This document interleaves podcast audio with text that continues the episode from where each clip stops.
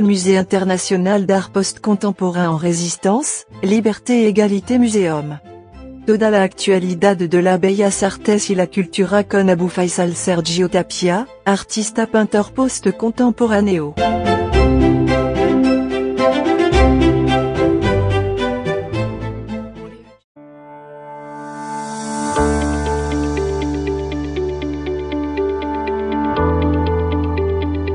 El Museo Internacional de Arte Postcontemporáneo lanza su Free Artworks Friday, ofreciendo sus obras de arte, la fusión del arte y la tecnología en forma libre y gratuita todos los días viernes. Más de 4.000 obras de arte postcontemporáneas a disposición de todo el mundo para disfrutar las creaciones de las bellas artes. El arte no conoce de idiomas ni fronteras, es universal, para toda la humanidad. Viernes de obras de arte libres y gratuitas, la resistencia del arte postcontemporáneo.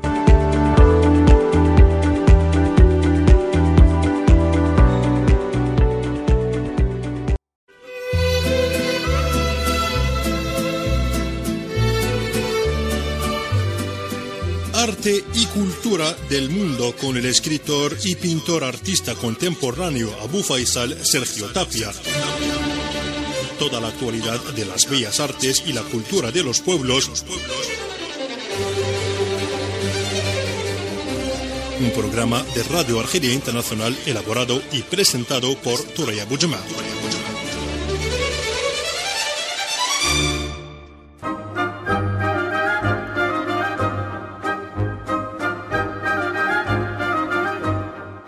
Hola a todos. Hoy en nuestro programa Arte y Cultura del Mundo hablaremos del siglo de oro de la pintura holandesa, a saber, de Rembrandt y Vermeer, dos verdaderos artistas genios en la historia de las bellas artes, siendo los más importantes de la historia de los Países Bajos. Nuestro compañero artista pintor postcontemporáneo, señor Abu Faisal Sergio Tapia, nos da más aclaraciones al respecto. Señor Abu Faisal Sergio Tapia, buenas tardes. Bienvenida compañera Toraya a nuestro programa Arte y Cultura del Mundo por Radio Argelia Internacional. Vamos a estar hablando hoy de dos grandes artistas, verdaderos maestros dentro de la historia universal de las bellas artes, en la historia de la pintura holandesa, el siglo de oro, lo que significa Rembrandt y Vermeer. Rembrandt, el padre de la pintura holandesa de todos los tiempos, y Vermeer, realmente otro gran artista donde lleva adelante una técnica impresionante y vanguardista dentro de la historia de las bellas artes. Por Radio Argelia Internacional, hoy tenemos el siglo de oro de la pintura holandesa. Rembrandt, Vermeer. Señora Abu ¿cuál es el siglo de oro de la pintura holandesa? Bueno, preguntarnos qué es el siglo de oro de la pintura holandesa. Eh, algo importante destacar que no debe haber otro lugar en, el mundo en esa época, en este pequeño país de Holanda, en tan poco tiempo eh, se hayan realizado tantas obras de arte. Se estima que entre 1600 y 1700 se pintaron en Holanda unos 10 millones de cuadros. Entre 1650 y 1675 estaban activos Rembrandt, Van Rijn y Johannes Vermeer, nuestros grandes artistas, y los acompañaban a ellos al menos media docena de grandes pintores también famosos en la época. Desde el punto de vista este, histórico, podemos señalar de que la pintura holandesa proviene eh, de justamente la pintura flamenca del siglo XV, ¿no?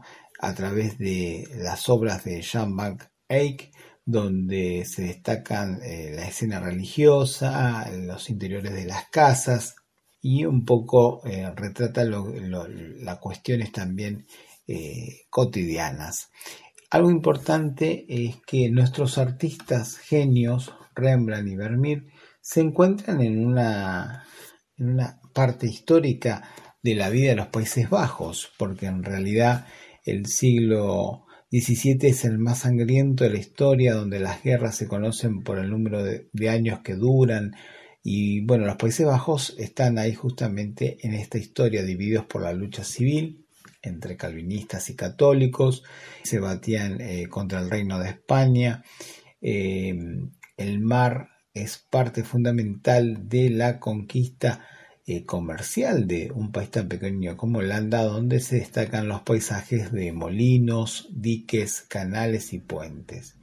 Recordemos de que comienza ya los holandeses a expandirse por todo el mundo a través de su compañía neerlandesa de las Indias Orientales fundadas en 1602. Estaba compuesto por 160 barcos donde surcaban todos los océanos del mundo y comenzaba a traerse eh, platos de porcelana china azul y blanca, maderas y grano del Báltico, las alfombras de Persia, el azúcar de Brasil y otro tanto de Sumatra y Borneo, las especies y algo importante, los sultanes de Turquía también llegaron los tulipanes, lo que después sería más famoso la fiebre de la tulipomanía que podríamos decir de, en los Países Bajos, donde el tulipán prácticamente es parte de la identidad nacional holandesa.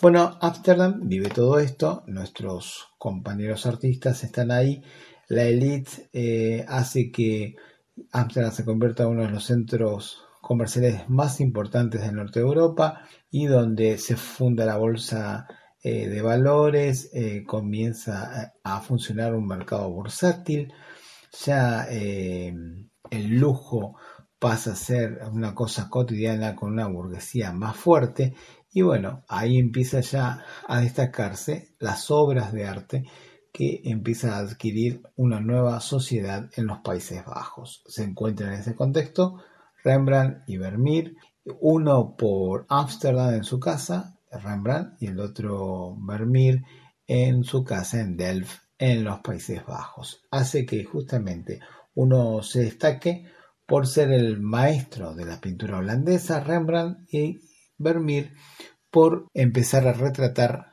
lo cotidiano, pero con un estilo propio que marca la historia también de las bellas artes. Señora Bufaisal, ¿quién era Rembrandt el artista más grande de la pintura holandesa. Rembrandt van Rijn, el más grande de los pintores y artistas de Holanda, el gran maestro de la edad de oro holandesa, produjo una de sus mejores obras en sus últimos años. El artista más importante de Holanda nació el 15 de julio de 1606 en Leiden, en las Provincias Unidas de los Países Bajos y era hijo de un acaudalado molinero a la edad de 18 años. Rembrandt eh, se trasladó a Ámsterdam para trabajar justamente para un pintor conocido de la época, Pieter Lasman. Seis meses después abrió su propio estudio en Leiden. Ningún otro artista, podemos decir, fue capaz de jugar con la luz y la sombra como lo hacía Rembrandt. De ahí que se lo conoce como el padre de, la luz y la sombra en las bellas artes, ¿no? E, ese toque especial que le daba. Esto lo hizo popular como pintor y bueno, comienza ya toda su vida, a pesar de ser un artista de gran talento y muy respetado, Rembrandt vivió sus últimos años de su vida en condiciones pésimas. Recordemos que Saque, el amor de su vida, este, murió y él eh, tiene grandes deudas. Rembrandt le obliga a esto a vender su casa y sus posesiones. Varios años después su amante que tiene eh, un hijo también eh, fallece. Eh, Rembrandt murió en 1669. En la miseria, Rembrandt es admirado sobre todo por cómo usaba la luz y la sombra para atraer la atención a sucesos y figuras de sus cuadros. Su estilo Daba a sus cuadros un aire dramático, también se atrevió a ser creativo, muy creativo, un vanguardista en su época. Su obra más famosa, La Ronda de Noche, es una composición muy animada que destaca entre el resto de sus retratos colectivos importantes. Recordemos que a lo largo de su vida Rembrandt creó 300 pinturas, 300 grabados y más de 2.000 dibujos. Entre los discípulos Rembrandt se encuentran eh, Gerard Duff, Ferdinand Boll y Gobert Flink, entre otros. ¿no? Esto es importante destacarlo al padre de la pintura holandesa, uno de los más grandes artistas de la historia de las bellas artes. Señora Bo Faisal, ¿quién era el pintor holandés Vermeer? Vermeer nació en octubre de 1632. No hay mucha documentación acerca de, de él, ¿no? Hay que destacarlo de que no fue tan famoso en su tiempo. Recordemos que a partir del siglo XIX ya es famoso, se lo considera la gran figura del siglo XVII holandés después de Rembrandt. Eh, se destaca más que nada la fuerza de su composición y el empleo de pocos colores claros y brillantes. Recordemos que en 1672 visita La Haya, una única visita podemos decir, que se puede registrar. El resto lo pasó en Delft, en donde nació, eh, logrando también eh, imponer su, magia en la creatividad de su pincelada y el empleo de los colores. Recordemos que perteneció al gremio de los pintores, que eh, fue quien dirigió en dos ocasiones eh, el gremio de pintores de Holanda en su región. En 1653 se casó con Caterina Bolnes, perteneciente a una familia católica, le dio 11 hijos. La necesidad de mantener a la gran familia le impidió gozar de suficiente este, soltura económica, lo que demuestra realmente después de su fallecimiento em, la viuda solicita ser declarada insolvente. Sus obras, realizadas probablemente por el puro eh, placer de pintar, representan escenas de la vida cotidiana, por lo general interiores de casas, eh, con dos o una figura destacada, también las pinceladas densas, pastosas, la iluminación que realiza el efecto de intimidad y otorga a la escena cierto halo de misterio. Esto es lo que lo destaca él de los demás artistas holandeses de la época. Las perspectivas, los reflejos. Y también se señalaba de que pudo haber utilizado la famosa cámara oscura para producir sus obras. ¿no? Esta cámara oscura que es una forma de eh, calcar un poco las eh, figuras y los contornos de aquellos que eh, pintaba y realizaba sus obras de arte. Se conoce muy poco de sus viajes, especialmente se señala todo que estaba en Delft, en, los Países Bajos donde él nació. Y bueno, lo importante también es que se cree que tiene más de 30 o 40 obras de arte realizadas. Recordemos que eh, él muere en 1675, enfermo y eh, también eh, quebrado económicamente, donde se comenta que tuvo que vender muchos de sus cuadros para, este, con menor valor para sostener un poco a su familia. Finalmente, ¿cuál fue el aporte de la pintura holandesa de Rembrandt y Vermeer a la historia de las bellas artes? Rembrandt y Vermeer trabajan en un mundo donde el avance científico, el descubrimiento de esta revolución constante de la ciencia, se inventa el termómetro, el barómetro, el telescopio, el microscopio y hay acá los pintores, los artistas, eh, también empeñados en, por un lado, describir la naturaleza y por el otro lado, eh, llenar los cuadros de efectos ópticos. Recordemos, eh, empiezan a confiar en las lentes, lo cual los lleva también a la cámara oscura. Esta cámara oscura famosa por este, ocultar un poco la, la parte de la elaboración de las obras de arte, consistía en sí en espejos, una lente y el reflejo eh, de lo que captaba esa lente permitía a los artistas, a los pintores eh, calcar, digamos, de cierto modo, los contornos de las figuras que querían destacar en sus obras. Algo muy importante, Vermeer pinta eh, La lechera, un histórico cuadro dentro de la historia universal de las bellas artes, unos 16 años después de que Rembrandt empezara a trabajar una de las obras de arte más famosas del mundo, La Ronda de Noche. Esto realmente es una verdadera revolución pictórica, estos dos cuadros que representan polos opuestos.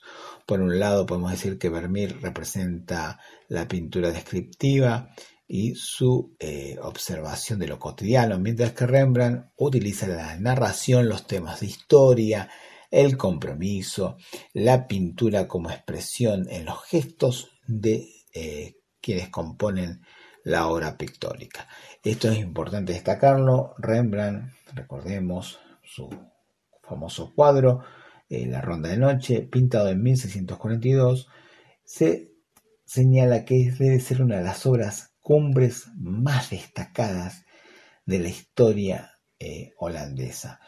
Y lo más importante, destacar también todo lo que significa para el pueblo de Holanda esta obra. Un retrato militar, recordemos, eh, plasmado en el lienzo, actualmente se encuentra en el Rijksmuseum de Ámsterdam. A lo largo de su vida, recordemos, Rembrandt creó 300 pinturas, 300 grabados y más de 2.000 dibujos.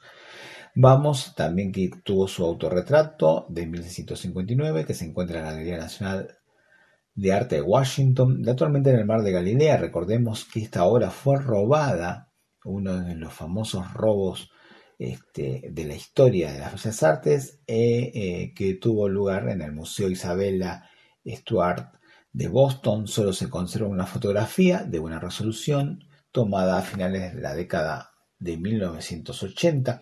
Se trata de una única marina que se conoce Rembrandt, por eso eh, tan importante, pintada en 1633. Actualmente no se conoce lo que sucedió con esta obra de arte del paradero. Los expertos sostienen que se encuentra actualmente en manos de las mafias y la utilizan como moneda de cambio y aval de pagos entre organizaciones criminales de tráfico de arte.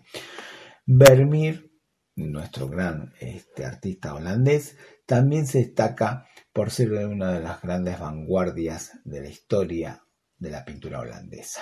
Recordemos de que eh, él cuenta con varios cuadros eh, famosos, entre ellos La Lechera, eh, Cristo en Casa de Marte María, pero uno de los más destacados es La Joven de la Perla, pintado hacia 1665 Corresponde al momento cumbre de su pintura, la mirada de la gran protagonista joven se complementa con un gran modelado del rostro y esto realmente hace que Johannes Vermeer sea un precursor en la pintura en relación de, de la composición, ¿no? Realmente logra todos estos cuadros de Vermeer en, formato pequeño realmente no importa tanto, sino lo, mágico y lo profundo de, del de la creatividad y de la técnica que utilizaba, de la geometría, especialmente de la composición de la luz, también este, es lo que le da eh, esa magia y esa vanguardia. Vermeer se destaca justamente por esto y por ser una inspiración, entre otros, para Salvador Dalí. Rembrandt, el padre de la pintura holandesa, y Vermeer, el gran maestro también de la época dorada de la pintura holandesa en la historia de las bellas artes. Señora Abu gracias por facilitar todas estas aclaraciones a Radio Argelia Internacional. Estimada compañera Toraya, hemos llegado al final de nuestro programa Arte y Cultura del Mundo por Radio Argelia Internacional. Hoy le tocó justamente a los grandes del arte y la pintura holandesa en la historia universal de las bellas artes. Hablamos de Rembrandt y Vermeer. Será hasta la próxima semana con un nuevo capítulo de las bellas artes en el mundo a través de Radio Argelia Internacional. Estimados oyentes, nuestro programa Arte y Cultura del Mundo de Radio Argelia Internacional va a regalar una obra de arte a nuestros oyentes en cada emisión. La misma es realizada por nuestro artista, pintor post-contemporáneo, señor Abu Faisal Sergio Tapia. Las obras reflejan el compromiso en defensa de la humanidad y la paz de los pueblos. Pueden descargar la obra de arte en la página web de Radio Argelia Internacional. Entrevista elaborada y presentada por Toraya Bujma y realizada por Hafat Fujar.